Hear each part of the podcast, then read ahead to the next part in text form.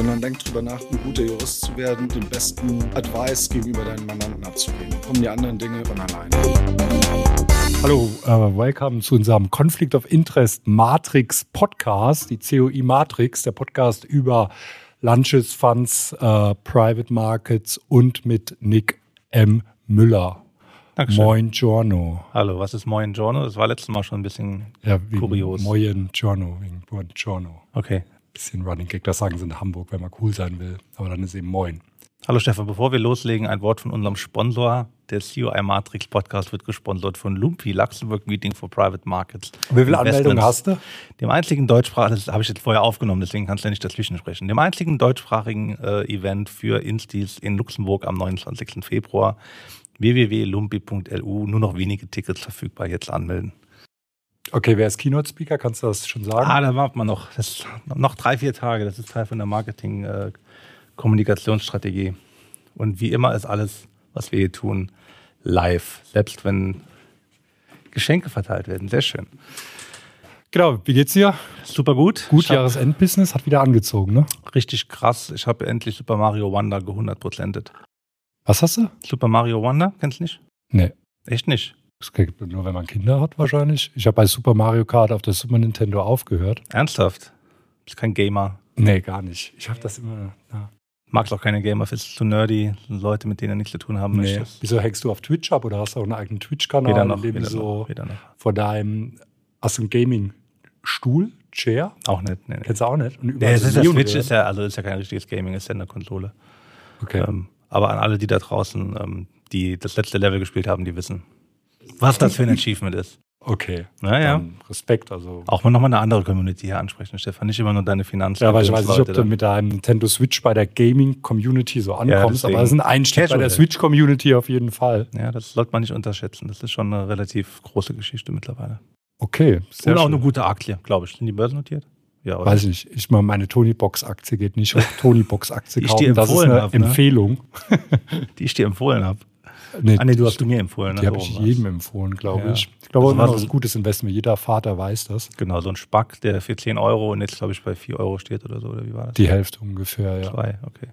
War aber noch einer der besseren Spacks. Ja. In der Hochzeit des Private äh, Markets Business. Und bevor wir da jetzt zu unserem Gast überleiten, noch eine kleine Korrektur zum letzten Mal. Ist dir was aufgefallen in unserer letzten Folge? Also nicht die Lumpi stellt sich vor, sondern die mit dem Fred Becker vom äh, Ministerium. Die Tonqualität war schlecht.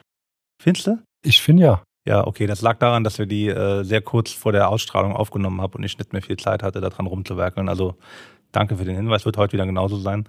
Ähm, aber wir haben ihn nicht nach seinem Interessenkonflikt gefragt. Oh, aber wirklich, das war eine Premiere wieder. Eigentlich schon, und das sollten wir vielleicht dann nochmal im Nachgang nachholen, äh, dass er vielleicht uns eine Sprachnachricht schickt über siebeneinhalb Minuten Genau. und das nochmal ein bisschen erläutert. Also Fred, wenn du das hörst, äh, da- wir kommen dann nochmal auf dich zu. Das machen wir so.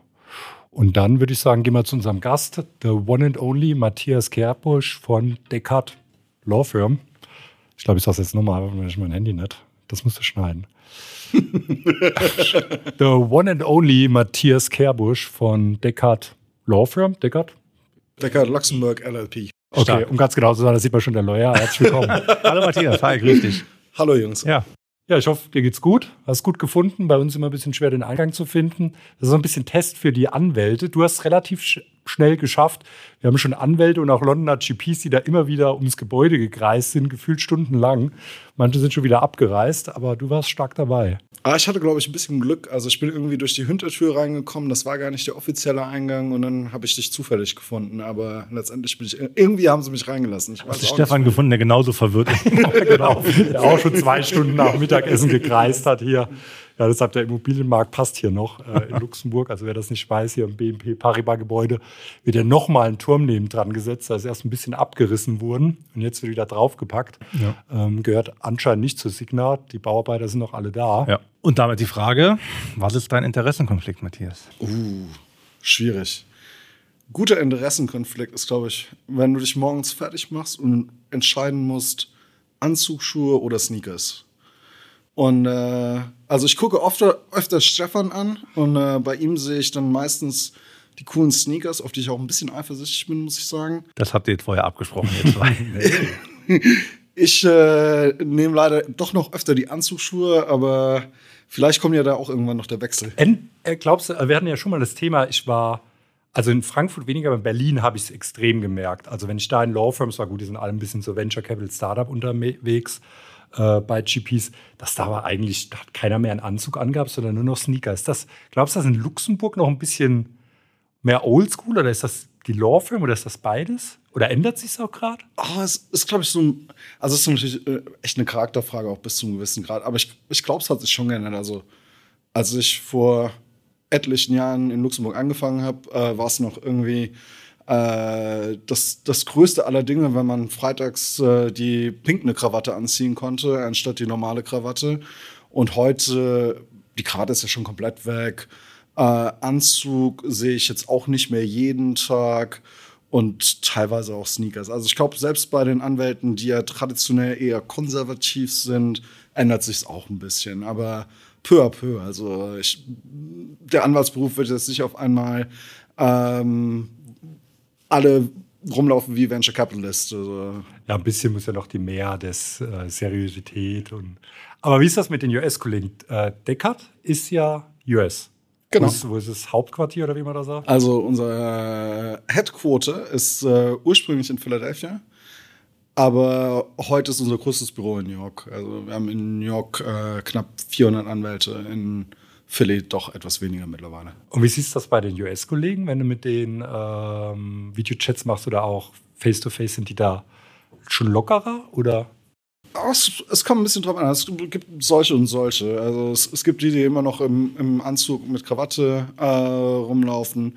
Und es gibt aber auch die, die mittlerweile aus, hauptsächlich aus ihrem Ferienhaus in Florida arbeiten und da eher leger gekleidet sind. Also ich glaube, in den USA ist ja auch so ein bisschen so dieser Return to the Office.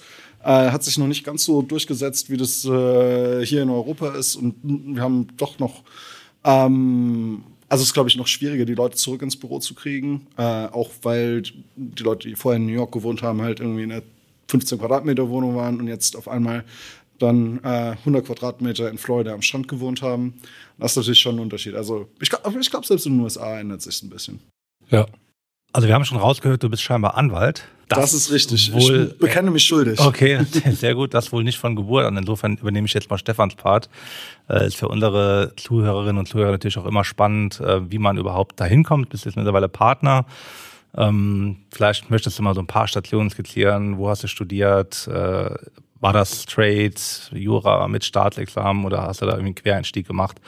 Äh, hol, hol uns da doch mal ab. Also ich habe glaube ich, den quersten Quereinstieg, den man sich als Anwalt überhaupt vorstellen kann, gemacht. Ich wollte eigentlich überhaupt nichts mit Jura zu tun haben. Meine beiden Eltern äh, waren Juristen, sind jetzt in der Rente und ich habe mir gedacht, du machst auf gar keinen Fall dasselbe. Und äh, dann habe ich irgendwann äh, mich beim Auswärtigen Amt beworben, um als, äh, als Diplomat zu arbeiten. Und äh, in dem Test kommen halt solche Dinge wie Politik, Wirtschaft, aber auch Jura dran. Und dann habe ich dafür so ein Vorbereitungs-LLM in Saarbrücken an der, an der Uni gemacht. Äh, und das war so meine erste Berührung mit wirklich purem Jurastudium. Also eigentlich nach meinem eigentlichen Studium, in dem ich was ganz anderes studiert hatte. Und, Darf man das äh, nennen? Oder ist das ja, ist kein Geheimnis. Also so äh, Richtung Politik, äh, Betriebswirtschaft und Philosophie. Okay. Und danach äh, hat das leider beim Auswärtigen Amt nicht geklappt, aber ähm, mein ehemaliger Arbeitgeber hat mir äh, gnädigerweise ein Praktikum angeboten. Und dann habe ich dort angefangen und nach und nach dann die Anwaltsausbildung während äh, parallel Arbeit, zum Arbeiten äh, gemacht. Also hier in Luxemburg äh, zunächst noch einen Zusatzmaster, damit ich die ausreichenden Qualifikationen hatte um dann das erste Staatsexamen in Luxemburg zu machen und danach das zweite hier in Luxemburg. Aber der LLM war speziell ausgerichtet für eine Diplomatenkarriere, oder? Nee, das war so ein bisschen auf internationale und europäische, äh, internationales und europäisches Recht ausgerichtet. Und das habe ich halt gedacht, dass das relativ vorteilhaft fürs Auswärtige Amt ist. Das hat sich jetzt nicht unbedingt bewahrheitet, aber äh, am Ende hat er ja doch geholfen. So bin ich wenigstens hier in Luxemburg gelandet. Und wie lange bist du jetzt in Luxemburg? Ah, seit 2012, also knapp elfeinhalb Jahre. Also du hast nie in Deutschland als Jurist gearbeitet? Ich habe nie in Deutschland als Jurist gearbeitet. Nee. Das heißt, die erste Stelle hier in Luxemburg, das war auch tatsächlich dann auch in der Kanzlei, oder?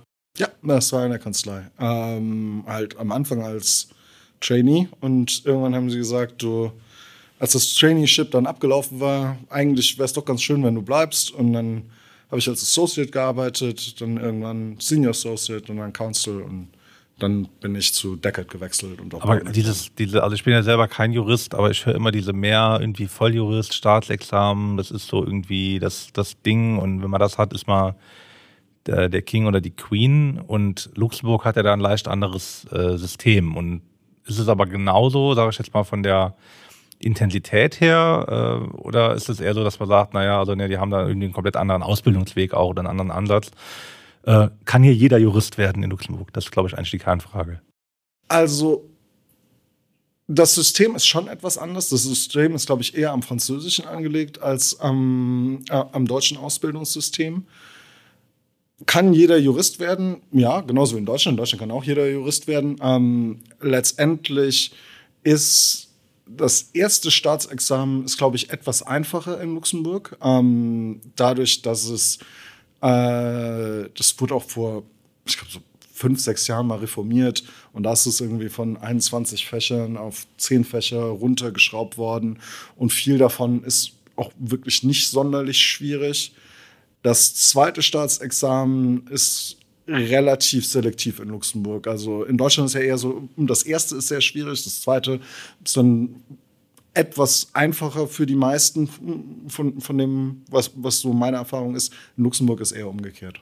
Also das ist ja eher die Anomalie, also in Deutschland, wie, wie das System ist, weil ja alle angelsächsischen Law Firms, da ist es ja, hat man ja auch schon so, die Jungs haben ja meistens, was weiß ich, Bachelor, Geschichte, History oder sonst was gemacht und haben dann Training on the Job, Master gemacht und Vorteil ist, sie fangen dann mit 24, 25 an zu arbeiten. Und haben trotzdem und, Stundensätze, die dreifache dessen sind, was man in Deutschland bezahlt, gefühlt. Ja, das, das ist so, da können wir gleich noch drauf zu sprechen kommen. Du stellst das, uns jetzt das hier nicht in Rechnung, oder? Oder läuft er da nur? Müssen wir mal schauen. Ne? Da sprechen wir danach drüber, okay, oder? Okay. Äh, gute Frage. Ja, gute Frage.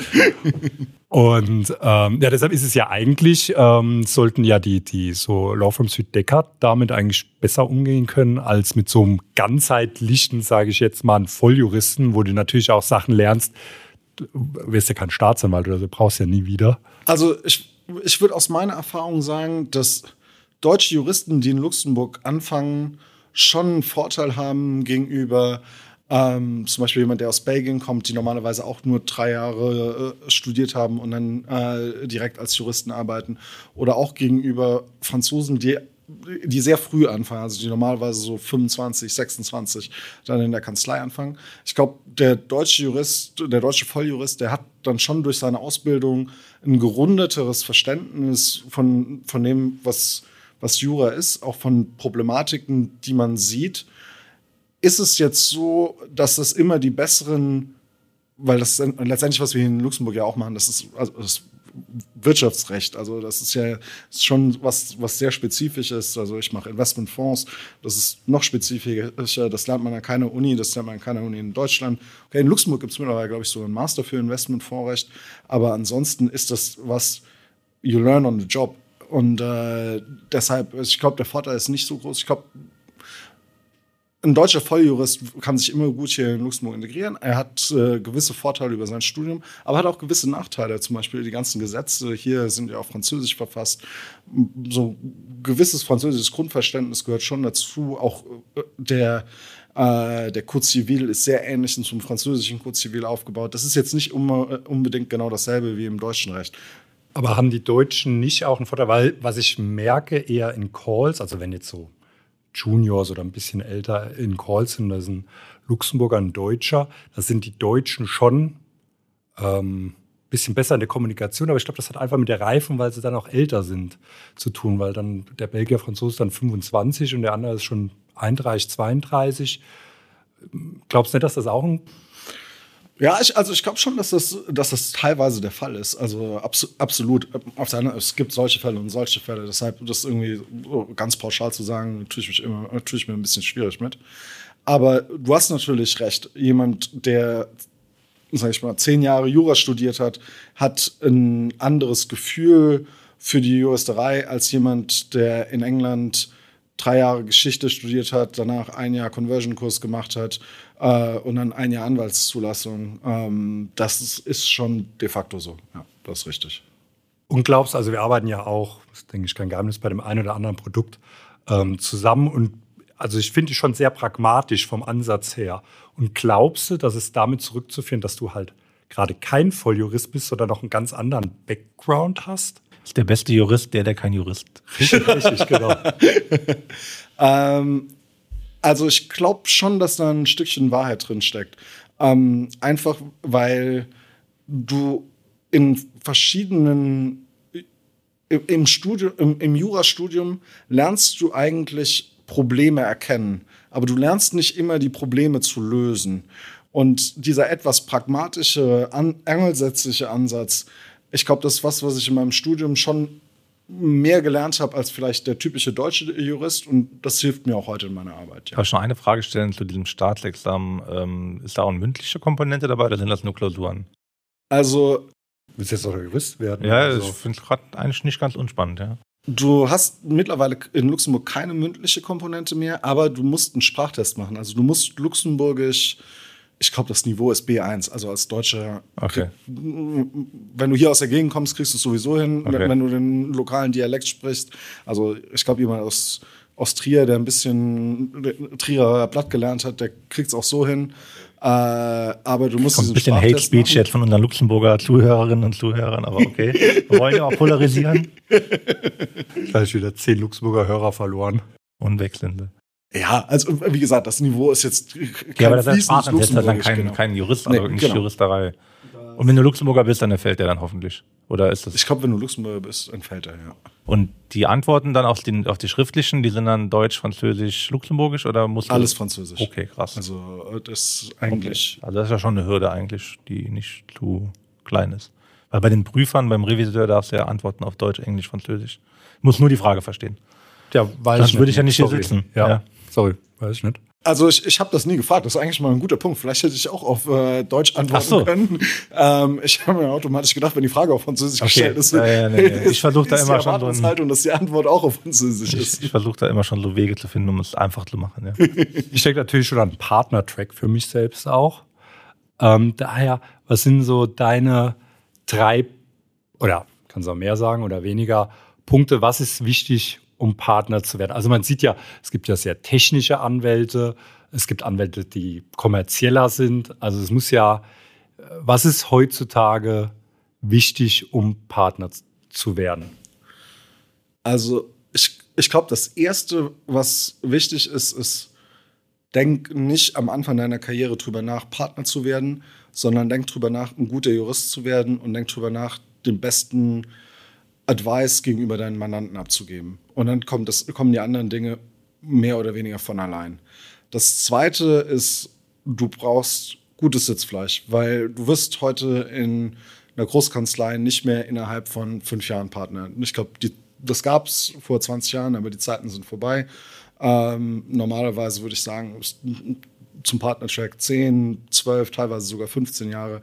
Und dann das dritte ist, äh, ist auch ein bisschen Glück. Also du musst zur richtigen Zeit am richtigen Ort sein und du musst die Möglichkeit ähm, dann nutzen, wenn sie sich ergibt. Also ich glaube, es gibt sehr, sehr viele gute Anwälte, äh, die auch ohne Probleme hätten Partner in der Großkanzlei werden können, die es nicht geworden sind, weil sie vielleicht in ihrem Fokus sich auf was konzentriert haben, dass in dem Moment, als es um die Partnerfrage ging, gerade diese Fähigkeit gerade nicht so gefragt war. Also es, es gehört dieses Quäntchen-Glück auch. Also meinst du auch, auch Fähigkeit, jetzt ein bestimmtes Feld, was gesucht wird, oder? Also, äh also letztend, letztendlich ist es ja so, ähm, du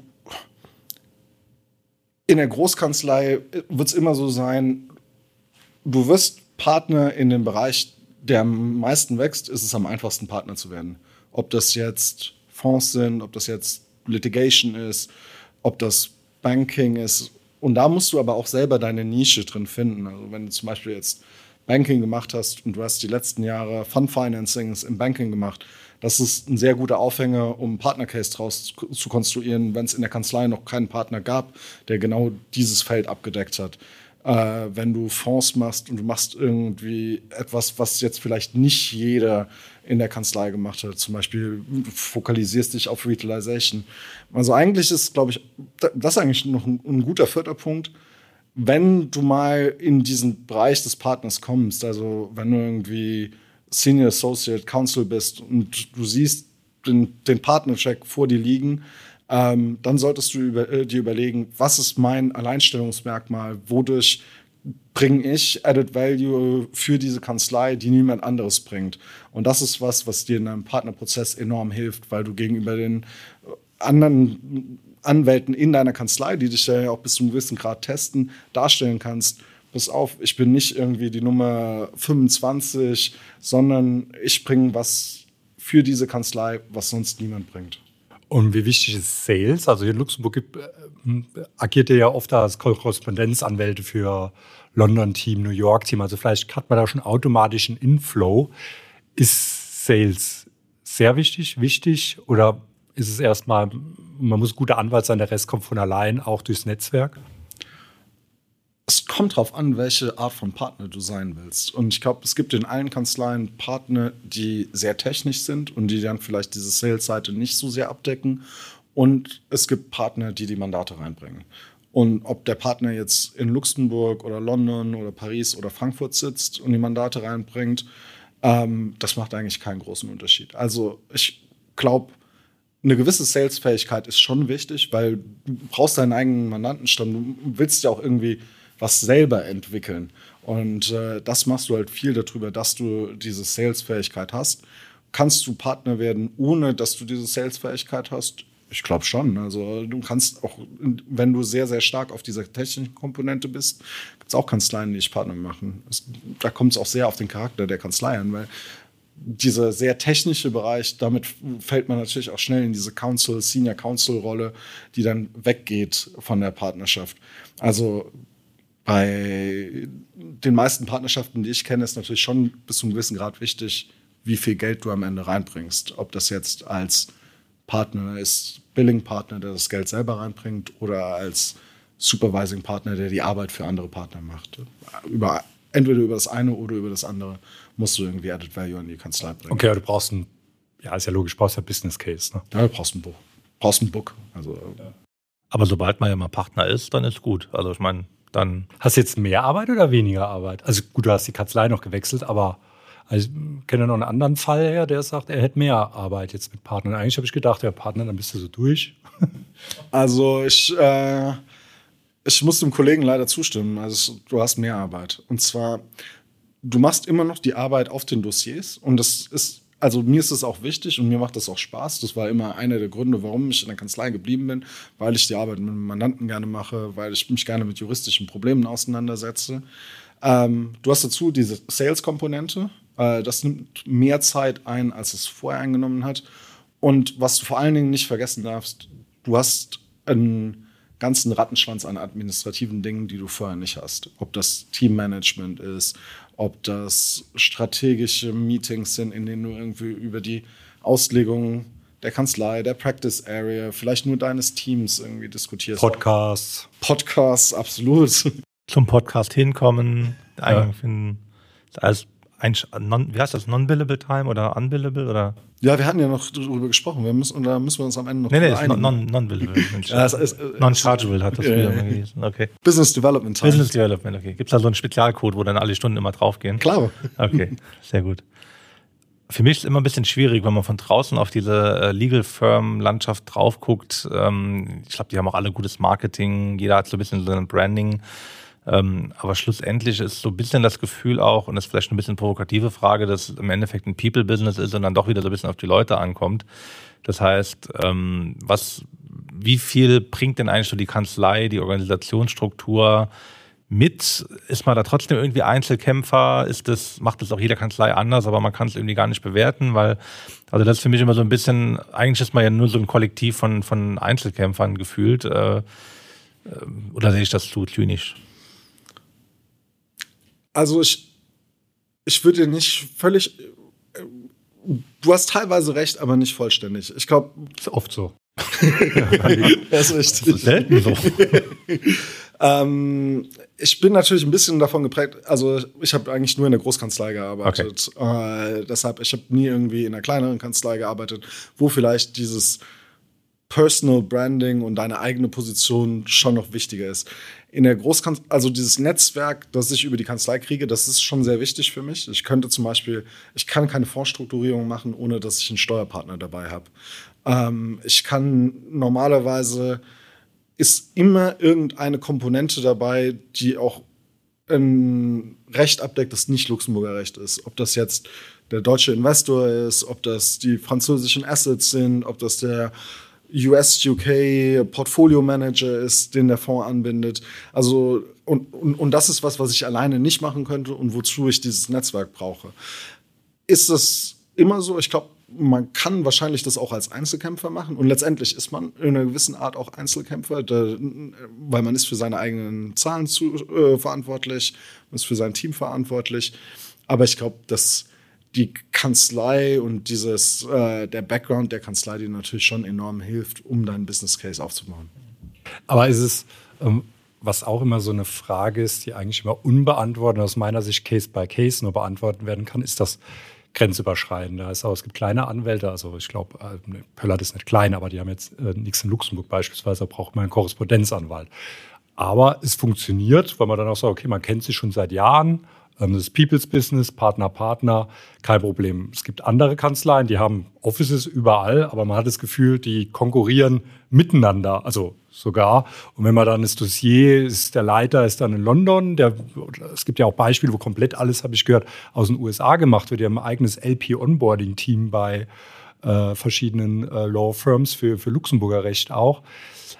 Also da ist die Frage, wo, wo ist denn da die Problematik oder die Problemstellung? Ist es rein People-Business, dass dieses Grenzüberschreitende, also wann ist das wirklich ein Vorteil für dich? Also man hat auch schon äh, Akten gesehen bei der gleichen Lawfirm mit Grenzüberschreitend, hier Luxemburger und der andere, was weiß ich, hat in London gesessen, gleiche Brand, die haben praktisch das Doppelte einfach berechnet. Also einmal in Luxemburg, der in London gesagt, ich muss ja da auch nochmal drüber gucken aus dem Recht.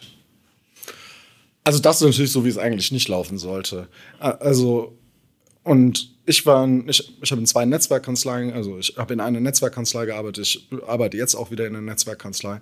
Und das ist natürlich schon so, im Idealfall bist du einfach enger miteinander verknüpft, als du das bist, wenn du in zwei unterschiedlichen Kanzleien bist. Also du äh, hast zum Beispiel einen anderen Overview, wie viel auf der Uhr ist, äh, du kannst äh, relativ einfach dich abstimmen. Also es, es, hat schon viele Vorteile, in, in der Netzwerkkanzlei zu sein und auch dieses Netzwerk zu haben. Ähm, und dann diese äh, One-Shop-Stop-Solution für den Mandanten. Aus meiner Sicht bringt das mehr Vorteile mit sich als dieses, diese, das Partnerkanzleimodell.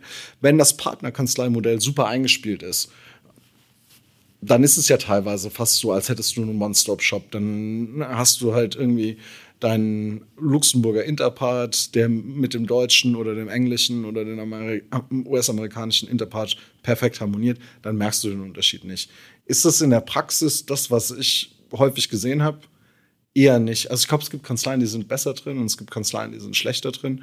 Äh, du hast in Luxemburg natürlich einen riesen Markt und du hast die zwei größten Kanzleien am Markt, die eigentlich die Luxemburger Kanzleien sind und die dieses äh, Best Friends Law Firm Modell natürlich ähm, auch bis zu einem gewissen Grad perfektioniert haben. Ich glaube, das klappt teilweise auch ganz gut. Und letztendlich ist es aber ein People's Business. Und wenn du eine Fluktuation drin hast, ist natürlich, wenn du über zwei Jurisdiktionen berätst, schwieriger, als wenn du ein Team hast, das dann äh, auch mit einer Stimme sprechen kann. Aber warum sagst du Netzwerkkanzlei? Also ist es doch kein Netzwerk, ist doch schon mehr. Ist ja nicht nur, oder? Also mit Netzwerkkanzlei meine ich, dass die Kanzlei ein Netzwerk von anderen Kanzleien hat, mit dem sie zusammenarbeitet und sehr eng zusammenarbeitet. Und das auch soll in keiner Art und Weise irgendwie abwertend sein. Also die, äh, das ist einfach eine gewisse äh, das ist ein anderes Businessmodell als das, das du hast, wenn du in einer Kanzlei bist, die an vielen Standorten global ist. Ähm, die, die Luxemburger Kanzleien am Markt haben das teilweise super gemacht. Wir sind sehr nah mit deutschen Kanzleien. Ich meine, du hattest Pollard erwähnt, äh, arbeitet natürlich sehr eng mit manchen Luxemburger Kanzleien zusammen und das klappt äh, teilweise hervorragend und ist in Luxemburg auch sehr geschätzt. Äh, dasselbe mit Frankreich, dasselbe mit den USA. Also das, für mich gibt es eigentlich nicht, das eine ist besser oder das andere ist besser, sondern es kommt immer auf das Team an, das du triffst. Was ich aber schon denke, ist, dass wenn du äh, diesen One-Shop-Stop hast, ähm, fallen dir viele Dinge einfacher, als wenn du zwei Kanzleien gegenüberstehst. Ich glaube, da gibt es ja noch verschiedene Ausprägungen, also von ähm, reinem Branding bis hin zu einer Art Konzernstruktur, wo das wirklich alles oben zusammenläuft. Ähm, hast du da Erfahrungen mit ähm, verschiedene Modelle, eine PNL, geteilte PNL? Oder ist das irgendwie wie Demokratie, das ist irgendwie so die, die beste von den schlechtesten Formen? Ja, also wie du schon gesagt hast, es gibt halt, also es gibt beides. Es gibt ähm, die Kanzlei, die sich den Namen teilt, aber dann am Ende äh, jede Kanzlei mehr oder weniger auf sich, also jeder Standort mehr oder weniger auf sich alleine gestellt ist. Und es gibt halt die voll integrierten Kanzleien, wo alles in eine PNL geht. Ähm, die beiden Kanzleien, für die ich gearbeitet habe, sind beide eine PNL. Ähm, ich persönlich finde das auch ein gut, weil es letztendlich dazu führt, dass wir quasi gezwungen sind, zusammenzuarbeiten und partnerschaftlich zusammen, äh, zusammenzuarbeiten, dass du auch den Gewinn daraus siehst, wenn du anderen Büros hilfst und wenn andere Büros dir helfen. Also das, das Modell fördert für mich so ein bisschen äh, kooperatives Handeln. Ist das jetzt bei Kanzleien, die ein separates PNL haben, bei jedem Standort, immer anders. Nee, das stimmt auch nicht. Das ist ein People's Business und wenn sich jemand hier aus Luxemburg super mit jemandem in Spanien versteht, auch wenn sie zwei unterschiedliche PNLs haben, wenn das gut passt, passt es gut. Deshalb. Und ich bin jetzt ein Manager oder Investor in Deutschland, möchte einen Private Markets Fonds eine C-Kauf auflegen. Gehe ich zum Luxemburger Anwalt, der sich dann als Deutsche einkauft, in Anführungszeichen, für die Regulatorik oder gehe ich zu dem deutschen Anwalt, der sich das Luxemburger einkauft für die Fonds? Jeder sagt, also eigentlich ist ja Fonds mehr als die Regulatorik. Solcher sagen sie, ja gut, das muss ja die ganzen Fondsdokumentation muss ja auch Anlageverordnung, Solvency etc. strukturiert werden. Da bin ich natürlich jetzt ein bisschen biased als Luxemburger Anwalt. Was? also, um ehrlich zu sein, ich glaube schon, dass die Fondsarbeit etwas mehr ist. Ähm, einfach weil die ganzen ökonomischen Regelungen des Fonds sich ja in der Fondsdokumentation widerspiegeln und auch die ganzen Punkte, die aus deutschspezifischer Perspektive aufgenommen werden müssen, also das Ganze, was VAG-Investoren betrifft und, und, und all diese Dinge, das ist ja letztendlich auch nur in der Fonddokumentation wiedergespiegelt. Das ist ein kleiner Teil der Fonddokumentation plus das Memo, das du normalerweise dann dazu kriegst. Aber das Memo sagt ja eigentlich nur, dass was in der Fonddokumentation steht, führt dann dazu, dass du die Klassifikation XYZ kriegst. Also können wir uns das Memo sparen zukünftig oder? Da musst du die deutschen Anleger fragen. äh, ja, also ich glaube, es ist halt Marktstandard geworden. Es ist ein bisschen wie Legal Opinion. Ist das jetzt immer äh, der super Komfortfaktor für Investoren? Wahrscheinlich nicht. Also, um ehrlich zu sein, wenn ich mal was falsch mache, dann wäre es mir am liebsten, wenn das in der Legal Opinion drin steht, weil da habe ich meine 20 Seiten Assumptions und Reservations drin, als dass der falsche Advice irgendwie in der E-Mail rausgeht. Und genauso ist es bei den, äh, bei den deutschen Memoranda. Also, das ist halt Marktstandard geworden. Ist es gut oder schlecht? Das muss dann jeder für sich selber beurteilen. Okay, wie siehst du den Luxemburger Markt jetzt aus deiner Lawyer-Sicht? Ähm, auch jetzt bei euch Lawfirmen ist stagnierend, also oder ihr wächst wie verrückt? Also das letzte Jahr war schon langsamer. Ähm, ich glaube, insgesamt für die, die ganze äh, Finanzbranche war 2023 jetzt nicht das absolute Traumjahr. Ähm, es kommt, glaube ich, sehr darauf an, welchen Rechtsbereich du auch abdeckst. Also Kanzleien, die sehr MA transaktionslastig sind, hatten, glaube ich, kein so gutes Jahr. Investmentfonds sind noch ein bisschen krisenresistenter. dadurch, dass wenn du halt keine Neuauflagen von Fonds machst, machst du Restrukturierungen, äh, End-of-Life-Szenarios, äh, Secondaries, solche Dinge. Also du kannst da noch ein bisschen, hast ein bisschen Alternativen, wohingegen im M&A-Bereich, wenn die Transaktionen wegbleiben, sitzen die Leute halt so ein bisschen vor einem weißen Stück Papier. Aber so über die Jahre jetzt, bist du positiv für den Luxemburger Markt oder sagst du, ich meine, das ist ja Blick nach Deutschland, hm, das wird, also uns geht es ja alle gut, das wird eher langsames Wachstum oder denkst du, ja, normalen Hockeystick? Also, ich glaube, dem Luxemburger Markt haben verschiedene Dinge in den letzten zehn Jahren extrem geholfen. Also, ist einmal die Reifreform, IFMD als solches hat Luxemburg extrem gepusht. Einfach äh, durch eine sehr schlanke Umsetzung der Richtlinie und dass sich dieser Markt an, äh, an Drittpartei-AIFMs, aber auch an anderen Dienstleistern einfach extrem vergrößert hat. Und damit ist natürlich auch äh, die, die Branche der Wirtschaftsjuristen hier in Luxemburg äh, gewachsen. Dann das Reifgesetz hat auch nochmal einen richtigen Wachstumsschub äh, gegeben. Aber eigentlich die SCSPs, oder? Ohne die wäre es ja. Für mich hängt es so ein bisschen zusammen. Ich, ich bin bei dir. Also SCS, SCSP hat uns extrem geholfen, weil du dadurch Fonds halt in einer viel flexibleren Art und Weise ausgestalten konntest. Und du bist viel attraktiver für den angelsächsischen Markt geworden, weil du die SCSP, ähm, die kannst du sehr ähnlich zu einem Delaware Partnership, einem Cayman Partnership ausgestalten. Du kannst Parallelfonds machen, die relativ einfach zu administrieren sind, wo du die Dokumentation auch nebeneinander legen kannst. Also das heißt, angelsächsische GPs verstehen die Logik von der Partnership, das ist das, was sie gewöhnt sind. Wenn du da hinkommst und sagst irgendwie ein Corporate, eine SA oder eine SAL, die, was ist das? Wo kommen irgendwie diese Beschränkungen her? Das will ich nicht. Äh, warum kann ich jetzt hier nicht meine normalen Excuse-Rights einfach machen, sondern brauche diese komischen Tracking-Shares? Warum geht das nicht? Ähm, also ich gebe dir recht, die SCS, SCSP, die Reform des äh, 1915er Gesetzes hat auch extrem geholfen. Und dann als drittes, und das ist natürlich ein bisschen zynisch, aber man muss sagen, Brexit hat äh, Luxemburg auch geholfen. Nicht mal so sehr, weil so viele Manager aus London nach Luxemburg gekommen sind, sondern weil die UK und US Manager halt dadurch noch mehr Luxemburger Strukturen gemacht haben, als sie das schon vorher gemacht haben. Also den Reif siehst du dann wirklich auch als Beschleuniger der Entwicklung. Ähm, regulierte Fonds, sieht man die überhaupt noch?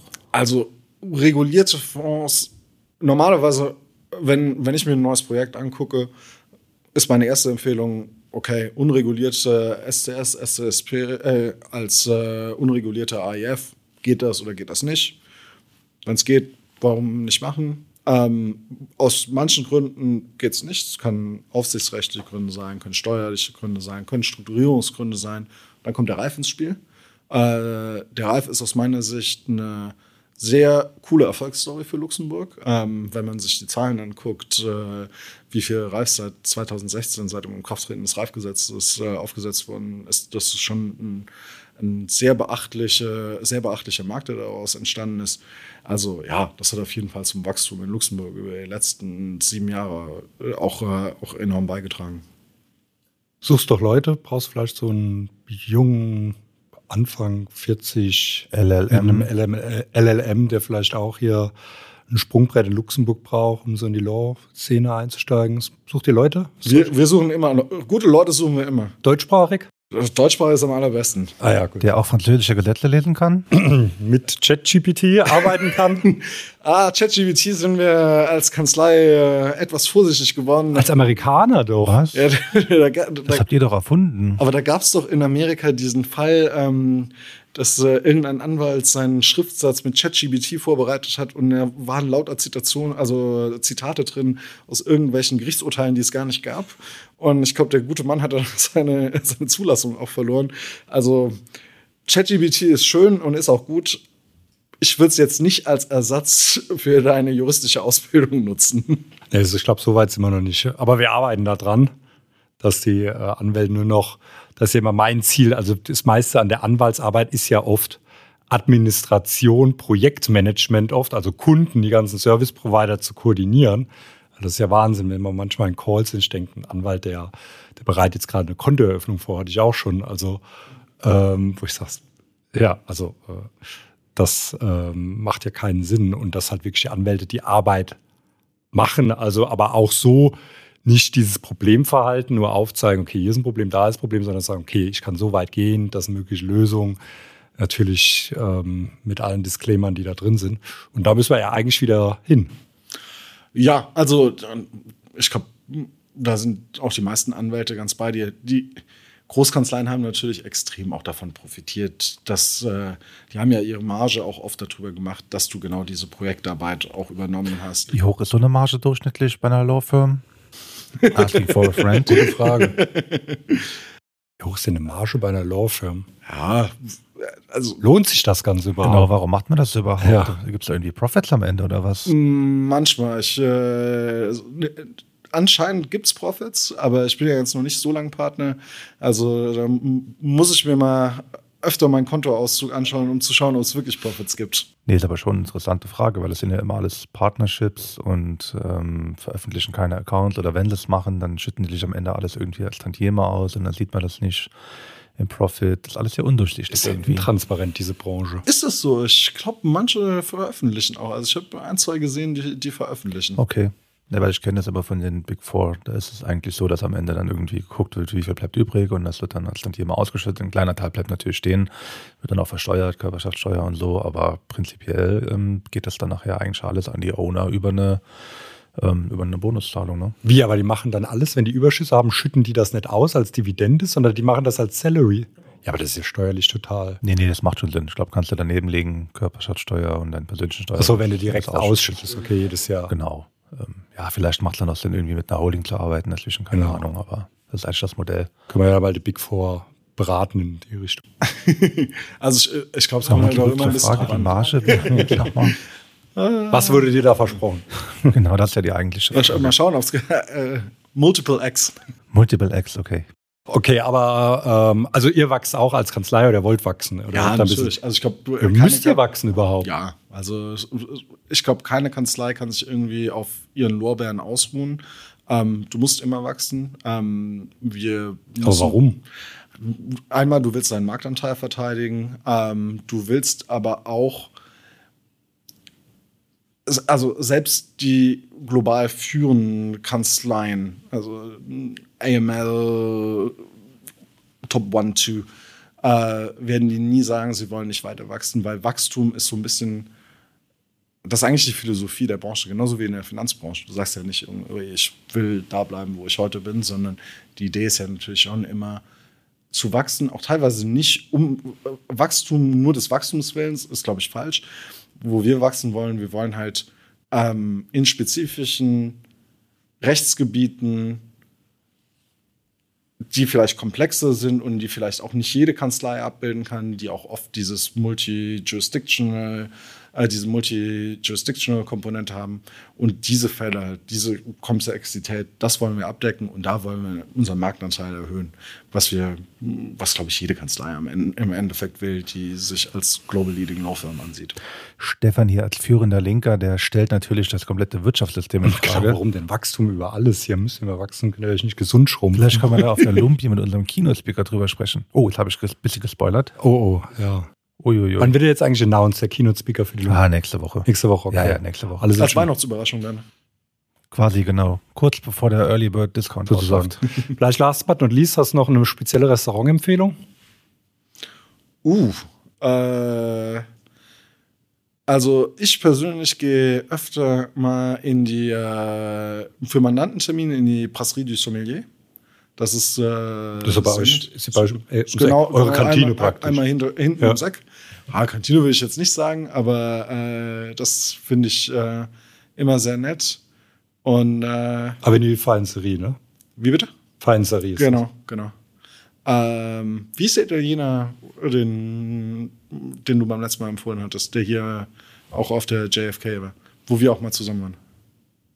das. Äh, Italiener? Ah, ja, äh, im, im, ähm, Im Hotel. Im Hotel. Äh, genau, im Sofitel. Ah, Radici heißt er. Radici, stimmt, genau. Das fand ich auch sehr gut, muss ja, ich sagen. das stimmt. Das ist wirklich einer, also ich finde, der geht total unter, weil der halt in diesem Hotel ist. Das war so ein bisschen versteckt. Ja, ja. Also ich würde auch niemals auf die Idee kommen, dass da was gescheit das drin ist. Aber der ist wirklich gut, also kann man Warum empfehlen. willst du da nie hingehen mit mir? Ja, du, weil du jede Woche willst und ich muss ja auch mal ab und zu Sport machen. Sport machen, genau. Ich wollte gerade sagen, wenn du jetzt Arbeiten Ja. gesagt hättest, da wäre so ein Genau. So ganzen gegangen. Podcast gegangen, ganz Luxemburg raunt. Uh. Ja, ähm, dann. Ich hätte zum Abschluss vielleicht noch mal eine kleine provokative Frage. Ähm, wenn das Mikrofon jetzt aus wäre, Das ist immer ein guter Start. wie würdest du antworten? Äh, du hast ja schon so ein bisschen angeteasert, dass jetzt ein Großteil deiner Arbeit vielleicht auch eher so ein bisschen administrativer Natur ist. Du schätzt das juristische Arbeiten. Wie viel würdest du sagen, ist denn jetzt wirklich inhaltlich jeden Tag äh, klassische juristische Arbeit? Ähm, und wie viel ist dann eher so Sachen, wo du sagst, boah, also das muss jetzt nicht irgendwie sein. Äh, was nimmt das überhand? 50 Prozent, 80 Prozent? Wie verteilt sich da der Kuchen für dich? Das ist eine richtig gute Frage. Ähm, ich würde sagen, also wenn es 50 Prozent wirklich juristische Arbeit sind, ist es für mich ein sehr cooler Tag. Also ich habe auch Tage, da mache ich nur juristische Arbeit äh, und ich habe Tage, da mache ich nur juristische Arbeit. Das ist dann meistens, wenn ich irgendwie am Wochenende arbeite, wo du dir irgendwie mal probierst, die Zeit frei zu Du blocken. musst doch jetzt für die Profession, da musst du jetzt bewerben, da darfst du doch sowas nicht sagen. Aber nee, also ich habe ja schon gesagt, es ist der, der administrative Part ist äh, als Partner schon deutlich höher geworden, als er das noch als Associate war. Ähm, Bereust du die Entscheidung? Ich guck mal auf meinen Kontoabzug, äh, Auszug am Ende des Jahres und dann Guckst dann, du dann sag einmal auf euch dein mal. Kontoauszug? Nee, nicht so oft. Also okay, du bist ja nicht äh, money getrieben da auch. Und du hast auch noch Kontoauszüge, gehst an so einen Automaten wahrscheinlich. Ich- ich- ich- so einer Kontokarte. Ich glaube, wir, wir, wir kriegen das geschickt, aber Also ein Beruf, den es sich weiterhin zu verfolgen lohnt, kann man sagen. Genau. Allen Unkenrufen zum Trotz, trotz ChatGPT, also schlag mal Stefan, ganz viel schimpfen. Wenn man einen findet, der äh, sich lohnt mitzuarbeiten, da bist du sicherlich einer davon. Da trennt sich die Spreu vom Weizen auch hier. Und deshalb, wir äh, suchen ja immer die Pragmatiker oder die auch lösungsorientiert sind. Und das vermisse ich halt in der Branche wirklich, dass auch man einfach versucht, was vorangetrieben wird und nicht abwartend. Und ähm, deshalb dürfen wir eigentlich nicht zu viel Werbung für dich machen. Deshalb war es auch keine Werbung heute. vielen, vielen Dank. ähm, dass nicht untergehst und kein Zimmerfrei bei Götz Alsmann wäre das jetzt die ultimative Lobhudelei gewesen, wer das damals der WDR noch verfolgt hat. Andere Generation. Das ist eine andere. Generation, das kenne ich nicht mehr. Dann herzlichen Dank und ja, Fußfest. Schön, dass du da warst. Alles Gute. Danke Ciao, euch. ciao. Ciao. Tschüss.